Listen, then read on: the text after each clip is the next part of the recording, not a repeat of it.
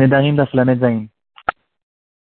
Bonjour à tout le monde. Aujourd'hui, on va faire un arrêt de, un shiur ou deux.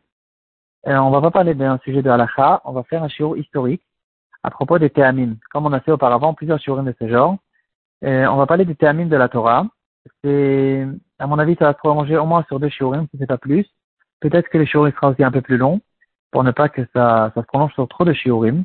C'est un sujet qui se retrouve dans notre date et on va essayer de voir qu'est-ce que c'est les termines de la Torah, euh, d'où ils viennent, d'où ça vient, à partir de quand ils existent, qui a inventé les signes euh, quand on, on, tous, on, écoute la Kriyat Torah pendant Shabbat, il y aura une mélodie, il y a une certaine, un certain air qu'on va faire sur les psukim, d'où il vient cet air, et quand on va ouvrir le chumash, on va voir toutes sortes de signes au-dessus et en dessous des lettres, qui a inventé ces signes, d'où ils viennent, et, et quelle est leur, leur importance?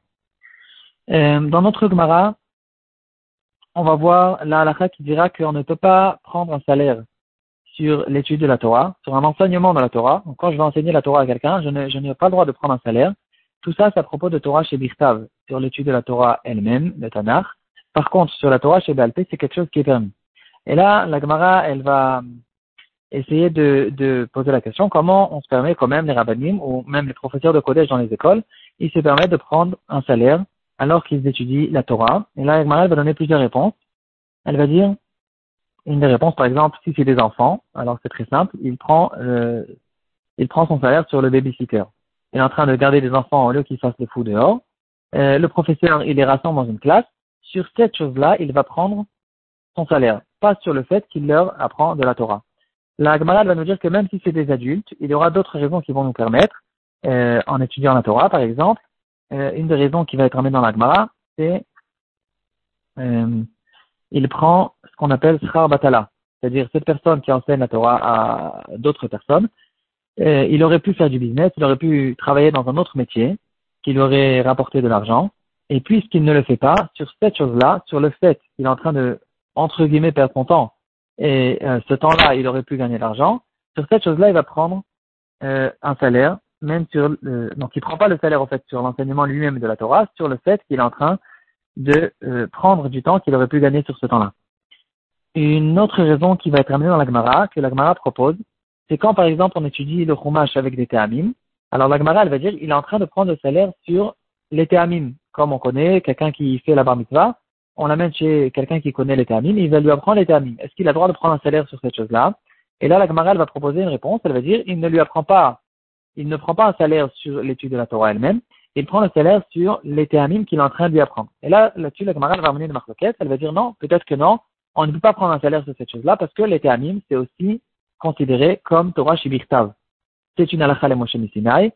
Euh, ça vient directement de Hachem qui a transmis à Moshe. Euh, ça fait partie des premières choses. Et donc, on ne peut pas prendre non plus, même sur ça, on ne peut pas prendre un salaire. Et là-dessus, la Gemara va ramener une marquette. D'autres penseront que non, on peut prendre un salaire là-dessus. C'est pas considéré comme une halakha Sinai. Et donc, c'est quelque chose de permis. Dans la halakha, on dirait que la, si on cherche la on dirait que la halakha, elle est plutôt comme ceux qui pensent que c'est pas considéré comme une halakha Sinai. Et donc, si c'est comme ça, on devrait maintenant faire un travail pour essayer de savoir à partir de quand existent ces tanim et euh, qui les a inventés, en fait. D'où ils viennent. On peut D'abord, il faut savoir que l'importance des tamim, elle est incroyable, elle est très très grande et elle est très très ancienne aussi. C'est le premier peu rouge de la Torah, quand la Torah nous a été donnée. Alors, euh, bon, il y a d'abord le, les lettres. Quand, en fait, toute la Torah, c'est comme des schémas de Hachem. Donc, la, la, répartition des mots eux-mêmes, c'est considéré déjà comme un peu rouge. Ça nous donne un, une, une, possibilité de lire une certaine phrase. Maintenant, on sait tous quand on ouvre un livre, même un livre de Chol, et toutes les phrases sont obligées d'avoir des points, des virgules, des, des, deux points, des deux points ouvrés les guillemets, etc. pour qu'on puisse comprendre la phrase d'une manière normale. Il y a des tirés, il y a toutes sortes de, de, de il y a un code qui nous fait comprendre la, la, la, phrase. En fait, sans ça, il nous manque, il nous manquerait beaucoup de, de compréhension et il y aura beaucoup de déformations si on n'a pas ça. Ici aussi, c'est ça le, le, ce que les tamim, d'après le pshat, en tout cas, ils me font. Mais il faut savoir, c'est beaucoup plus profond que ça. Il y a beaucoup de sodot là-dessus le, non, déjà, point de vue le Pshat, euh, le Even Ezra, un des grands Rishonim, des Mefarshim sur la Torah, il dira qu'on n'a pas le droit de donner un Pshat sur un Pasuk. On peut donner beaucoup de Pshatim, beaucoup d'explications sur les Psukim, mais une explication qui contredit le sens que les Théamis nous donnent, c'est une explication qui n'est pas vraie, on ne peut pas être honnête sur les Théamis. Donc la répartition des mots, c'est bien sûr une, une chose qui, qui, est arrivée directement dans la Chalem Moshe Sinai, malgré qu'on peut étudier la Torah d'après le Sod, d'après les Remazim, les, les, noms d'Hachem. La Torah existe même euh, si on met toute la Torah en un seul mot, sans répartir les mots, mais bien sûr le premier pirouche de la Torah, c'est les Théamim. Les, les, les airs, en fait, la, la, manière, la manière que les Théamim vont nous aider à lire le, le pasuk, la phrase, c'est ça qui va nous donner la première explication, la plus ancienne, euh, explication sur la Torah. À partir de quand ces théamim existent, donc on sait déjà dans la Gemara, dans notre Gemara, on va voir un pasuk que Ezra a au début du deuxième Betamikdash. Quand il a lu le Sefer Torah, il a expliqué, il a fait la lecture, il a expliqué, et on va, on faire une rachat qu'il avait aussi lu les Sefer Torah avec les théamim. Est-ce que c'est Ezra Sofer qui a fait les théamim ou pas? Apparemment non, c'est déjà quelque chose qui est bien plus ancien que les Sofer. Et il y aura un passouk euh, que la camarade dans ma Erovin elle va ramener à propos de Shlomo Amelech. Shlomo Amelech aussi, avec sa grande sagesse, c'est-à-dire son grande intelligence, il a euh, écrit les Sfarim et il a expliqué les Sfarim et on va faire une rachat qui parle aussi des Théamim. Mais Shlomo Amelech, il y a une bonne partie du Tanar qui a été rédigée après Shlomo Amelech. Dans les Ktuvim, il y a certains certains Sfarim qui ont été rédigés après Shlomo Amelech, eux aussi, ils ont des théamim. Donc, c'est apparemment pas Shlomo Amelech qui a fait les théamim, c'est peut-être quelque chose qui est encore plus ancien. Donc, dans notre Sogia, on va voir un, une possibilité que c'est Alakha Moshe Sinai. Ceux qui sont cholkim sur ça, on a beaucoup de difficultés à savoir c'est qui. Mais ce qui est sûr, ce qui est clair, c'est que c'est quelque chose de très très ancien et de très très important qui a été rédigé vraiment par une voix ou un roi Hakodesh. Il y a dans le Zohar Kodesh, dans le Zohar Kodesh, il va nous donner des, des sodotes incroyables, infinis à propos des Théanim. Et dans le Sefer Chassidim aussi, dans les Rishonim, ils vont dire qu'on n'a on a aucune possibilité de changer les Théamim, même si on a l'impression de, de trouver un besoin comme celui-là. C'est impossible d'être collègue sur les Théamim, on ne peut pas changer les Théamim, etc.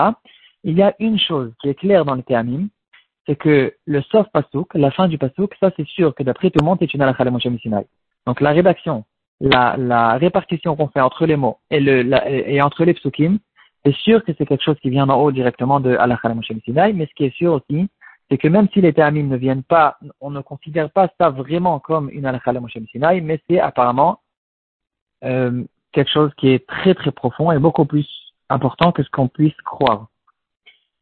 Euh, dans les théamines, il faut savoir que nous, on a l'habitude de penser, quand on dit les théamines, on pense tout de suite à la mélodie des théamines. Mais bien avant la mélodie des théamines, il y a le pirouche que les théamines nous donnent. Il y a certains théamines qui, qui, euh, qui, qui font, qui, qui, nous donnent la possibilité de faire des, des virgules et des points au milieu des psukim. Donc il y a les théamines qui freinent et il y a les théamines au contraire qui recollent les mots, qui font, qui prennent trois ou quatre mots et qui les collent ensemble. Et ça nous change complètement le, le, le pshat du pasuk. Donc, il y a l'explication des termines, il y a la mélodie des termines, et il y a les signes qui nous ont écrits, et nous ont été écrits dans le Chumash, et il y a le nom des termines. Est-ce que tout ça vient de la même personne? Apparemment, non.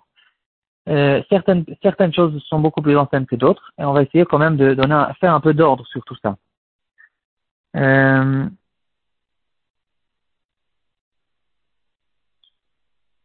le Khatam Sofer, il vivait il y a à peu près 200-250 ans. Il, euh, il a une chouva là-dessus, à propos des théamines. Il faut savoir d'abord qu'il y a beaucoup de choses qu'on connaît aujourd'hui dans notre temps, que les Bnei Israël, au courant des générations, ils ont beaucoup peiné pour garder la Torah telle qu'elle, pour ne pas qu'il y ait des gens qui essayent de la déformer, qui, pour faire la guerre en fait contre certaines personnes qui essayaient de déformer, de faire toutes sortes de changements, qui au début du changement, ça avait l'air des changements qui sont euh, banals et pas importants, et les Gdolé adorent, avec leur, vision qu'ils ont, euh, euh, même pour des, années, euh, une très grande vision, très loin, très lointaine, ils ont vu que il y a certaines choses qui font partie du ADN du judaïsme et on ne peut pas les changer, c'est impossible de les changer. Et celui qui commence à les changer, il en arrivera par euh, faire complètement dans toute la Torah. Euh, on va raconter l'histoire un petit peu des théamim qu'il y a eu du temps du Khatam Sofer. Juste avant ça, quelle est la définition du mot tam? Donc le mot tam, en fait, il veut dire deux choses. Première chose que veut dire le, le mot tam, c'est quelque chose qui est bon. On veut dire quelque chose qui est bon, un aliment qui est bon, par exemple, on dit c'est taïm. Donc tam veut dire un, goût. En fait, tam peut, vouloir dire un goût. Donc ici, ça nous donne un goût sur le pasouk, ça nous donne la beauté du pasouk, surtout la mélodie nous donne une beauté dans le pasouk. Et on va voir plusieurs exemples là-dessus sur certains psukim qu'on voit vraiment, ça nous fait vivre, les termines nous font vivre les psukim. Et il y aura une Gemara qui dira que quelqu'un qui lit, qui étudie la Torah de manière générale, même la Torah chez BLP, si on l'étudie euh, de manière morte et sèche, alors euh, la Torah, elle, euh, entre guillemets, elle, elle, elle, elle s'endeuille sur cette personne-là. Et donc, en fait, l'importance d'étudier la Torah de manière vivante, la Torah, elle est vivante, elle est vivante en nous, elle, nous fait vivre, elle fait partie de notre vie, elle est notre vie. Et donc, on fait, on lit les psukim avec une joie, avec avec une beauté, et même la Torah chez BLP.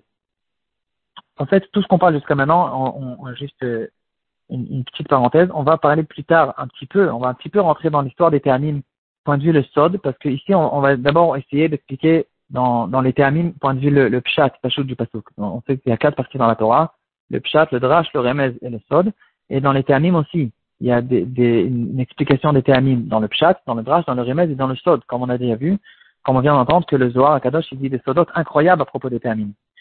Euh, on sait qu'il y a quatre répartitions aussi. Il y a euh, les, les, les les, les voyelles, les nekudot. Il y a les tagim et il y a les lettres elles-mêmes. Et ça, c'est euh, les termines, en fait, c'est leur importance, elle est encore plus grande que les lettres, encore plus grande que les tagim. Les tagim, c'est les petites euh, couronnes qu'il y a au-dessus de certaines lettres. Euh, sur ça aussi, même sur les tagim, il y a beaucoup de sodotes. On dit que Rabbi Akiva, euh, il faisait sur chaque tag, il euh, faisait des drachotes incroyables. Il faisait des montagnes de halachot sur chaque tag. Et c'est des choses qui font partie vraiment de la profondeur de la Torah qu'on n'en a même pas une idée. Donc on revient plutôt pour l'instant au pshat, après on va essayer de, de passer aux autres parties. Euh, donc, euh, on, revient. On a dit que le mot tam veut dire, peut vouloir dire, premièrement, un goût. Ça nous donne le goût au pasouk. Et le mot tam peut vouloir dire une raison. Je cherche un tam à une mitzvah. Je cherche la raison de la mitzvah parce que le, le, le aussi, ils vont nous donner l'explication sur le pasouk.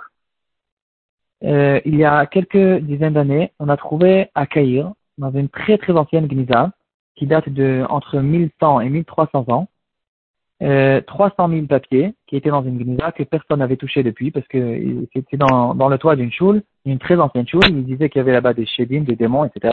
Donc personne, tout le monde avait peur de monter là-bas jusqu'à que quelqu'un ait décidé de monter. Et il a trouvé cette magnifique gnisa très très ancienne avec plein, là-bas ils ont trouvé plein de minagim très anciens, toutes sortes de piyutim qu'on ne connaissait pas du tout. Et ils ont trouvé aussi sur le Tanakh euh, un, un qui a été écrit bien sûr à la main avec les théamim, et à côté des théamim, il y avait même les notes, comme les notes de la musique. Ils ont essayé d'écrire les notes de la musique pour garder les théamim. C'est très intéressant de, remarquer ça, de remarquer les théamim très anciens qu'il y avait à l'époque. Aujourd'hui, comme on sait tous, il y a les théamim Sfarad, Ashkenaz, Thémanim et encore plusieurs d'autres. on va en parler aussi un peu plus tard. Donc on revient maintenant à l'histoire des, des qu'il y a eu du temps du Khatam Sofer. Il y avait, comme on le sait tous, il y a à peu près 240 ans, Tafkouf même tête euh, ça fait 235 ans. Euh, la Révolution française, qui a changé le monde entier, qui a amené la démocratie dans le monde entier. Et puis, euh, cette chose-là, il y a eu du temps de, justement de, où, cette, cette chose-là est arrivée, la démocratie, tout le monde est égalité, fraternité, comme on connaît. Euh, les Gdolé Israël de cette génération, ils étaient en marloquette. Comment regarder cette chose-là? Comment, comment, euh, comment, quelle est en fait la, la, la vision qu'on est censé avoir en tant que bon juif à propos de cette chose-là? Il y avait certains des rabbinim qui étaient très beaux, qui ont dit c'est très bien, au lieu que les juifs continuent à souffrir en tout des parisiens, en tout des, gens qui font ce qu'ils veulent avec les juifs et, continuent à souffrir comme ça, ils vont peut-être s'arrêter de souffrir et donc point de vue matériel c'est très bien. D'autres rabbinim, ils ont eu très peur de cette chose-là parce qu'ils ont vu dans leur vision lointaine, encore une fois, ils ont vu que ça pouvait faire une grande dégringolade dans le peuple juif, comme euh, on le sait tous, ce qui s'est passé après. Il y a eu les, les, le réformisme, il est arrivé après, la scala, et toutes sortes de, de, de gens qui ont commencé à dégringoler complètement de manière euh, point de vue spirituel. Euh, c'est à partir de ce moment-là où ça a commencé les premiers masculines qui ont, qui ont démoli en fait le peuple juif pour que jusqu'à que le peuple juif a l'air de ce qu'il a l'air aujourd'hui dans notre temps, où la majorité, la grande majorité, elle est très très loin de la Torah. euh, il y avait une certaine personne que les gens le considéraient comme arabe, il s'appelait Aaron Khoriner. Il a écrit certains sfarim. au début, ces sfarim, c'était des sfarim euh, qui étaient genre alacha, etc., de kashrut. Euh, au bout de quelques sfarim, les Gdolé Israël de, de, son temps, comme Maharam Banet et plus tard le Khatam Sofer, ils ont vu que c'était une personne qui était problématique. Il n'y a pas de Hirachamaï, mais en fait, ce qu'il essaie de faire, c'est de commencer à faire des changements. Et c'est pas ce qui, ce qui le, ce qui ce qui dérange, c'est pas des questions de halakha. C'est ce qui le dérange, c'est il essaye de, euh, de moderniser entre guillemets la halakha et la Torah, etc. Et de faire des changements. En quelques années plus tard, donc ça c'était quelques années après la Révolution française, en Tafkouf Ain, donc c'est déjà 20 ans plus tard, euh, sont arrivés, en fait, il y a eu toutes sortes de rabbinim euh, modernes, on va les appeler rabbinim modernes, qui ont commencé à essayer de changer des minagim. Ils ont commencé au début, ils disaient, euh, on n'a pas besoin de, on peut, manger des kitniot pendant Pessah. On parle bien sûr en Europe de l'Est où le minagim, ce minag des kitniot, c'était un minag qui était très répandu et très connu. Et bon, ça a l'air, bon, d'accord, ok, c'est un minag, c'est pas très grave, etc. Mais les rabbinim, ils ont vu que c'est pas une question de minag, c'est une question, en fait, euh, de certaines personnes qui essaient de, de commencer par ces choses-là pour plus tard démolir toute la Torah. Euh, plus tard, ils ont dit, on va rentrer un piano dans la choule. Pourquoi? Quel est le problème? C'est bien, on fait Kabbalah Shabbat avec un piano, bien sûr, on fait le goy qui fait le, le piano. Et euh, donc, on, ils essayaient de faire toutes sortes de changements de ce genre, et c'est comme ça, en fait, comme on le sait, que les réformistes ont commencé. Au début, dans la première génération, ils étaient encore proches. Euh, ils ont dit, viens, on essaie d'être moderne. Pourquoi? Euh, On n'a qu'à mettre la Torah à la page et, et, pourquoi ne pas faire certains changements, c'est bien beau, etc. On va garder le folklore de la, du judaïsme et puis euh, le reste, on peut un petit peu laisser tomber. Au début, ça avait l'air pas tellement mal, c'est que les grands rabbinim qui ont fait attention à cette chose-là, qui ont fait la guerre contre ça, et puis plus tard, au bout de quelques générations, on a vu de quoi ça allait. Euh, huit ans plus tard, donc 28 ans après la Révolution française, il y a eu ce Aaron Khoriner qui a écrit encore deux livres, Or Noga et Noga Tedek, euh, dans les Tchouvas du Khatam Sofer, on peut voir qu'au début, euh, au début, il essaye de, de lui répondre sur toutes sortes de questions de halakha qu'il pose. Et puis plus tard, euh, il a, le Khatam Sofer, on voit qu'il parle très très difficile contre cette personne. Euh, le Khatam Sofer, donc justement, c'est de là qu'on en arrive à l'histoire des Ta'amim. Ornoga, ce, dans ce Sefer de Ornoga, il a écrit que moi, dans ma choule, j'ai jamais fait les Ta'amim, ça, ça embrouille, ça, dérange c'est une invention, c'est du n'importe quoi. Et donc moi, j'ai arrêté de faire les termines. Je, je fais, je lis pas avec les termines. Et puis de toute façon, nous on sait de quoi les termines ils avaient l'air à l'époque. Qui a entendu Moshe Rabbeinu chanter avec les termines? Peut-être c'est pas du tout comme ça. Qui a entendu ceci? Qui a entendu cela? Et euh, bon, c'est en fait le Khatam Sefer, il a bien compris que son problème c'était pas une question euh, que ça allait déranger à se concentrer dans la Kriyat Torah. C'était plutôt une question que les termines, c'est un air qui est trop ancien, il faut être moderne, et donc il faut arrêter de faire les termines. Dans le Khatam Sofer, euh, dans sa tchouva, il va écrire, euh, il commence, aujourd'hui, il commence comme ça, c'est avec les termines, d'accord, c'est considéré que comme un minag. C'est même pas, c'est peut-être même pas Meakev la Torah, c'est caché en même temps les termines. Mais aujourd'hui, il commence avec les termines. Finalement, il va dire qui a vu les filets de Moshe Rabbeinu, peut-être qu'ils n'avaient pas l'air comme ça, ils étaient en forme de triangle ou d'étoile ou de Magan David. Et puis après, il va dire euh, la souka, peut-être qu'elle est différente. Le chauffard, qui a dit que c'est des sons comme ceci, c'est peut-être des sons qui étaient autrement. Et donc, euh, il va en fait déraciner toute la Torah avec son, son, son histoire de, de d'essayer de faire des changements. Le Khatam Sofer, il dit, euh, nous en tant que clan d'Israël, on a de Rav en Talmud, de père en fils, on a une massorette qui est très claire, rien n'a changé, et on sait exactement de quoi avait l'air les de Moshe Rabbeinu, comment elle était sa souka, son chauffard, etc. Et donc on est, on s'appuie complètement là-dessus, et on ne fait aucun changement. Euh, bon, je vois que le shiur il a, il a été bien rallongé. À mon avis, on va, ça va prendre au moins encore deux ou trois shiurim. On va essayer demain de s'attarder encore sur l'histoire des Ta'amim. On va voir euh, plusieurs exemples dans les psukim, comment les Ta'amim nous expliquent le pasuk et que quelqu'un qui va changer les Ta'amim, il va en fait changer complètement, complètement la signification du pasuk. Et encore pas mal d'exemples intéressants là-dessus, mais bon, on va s'arrêter là pour aujourd'hui.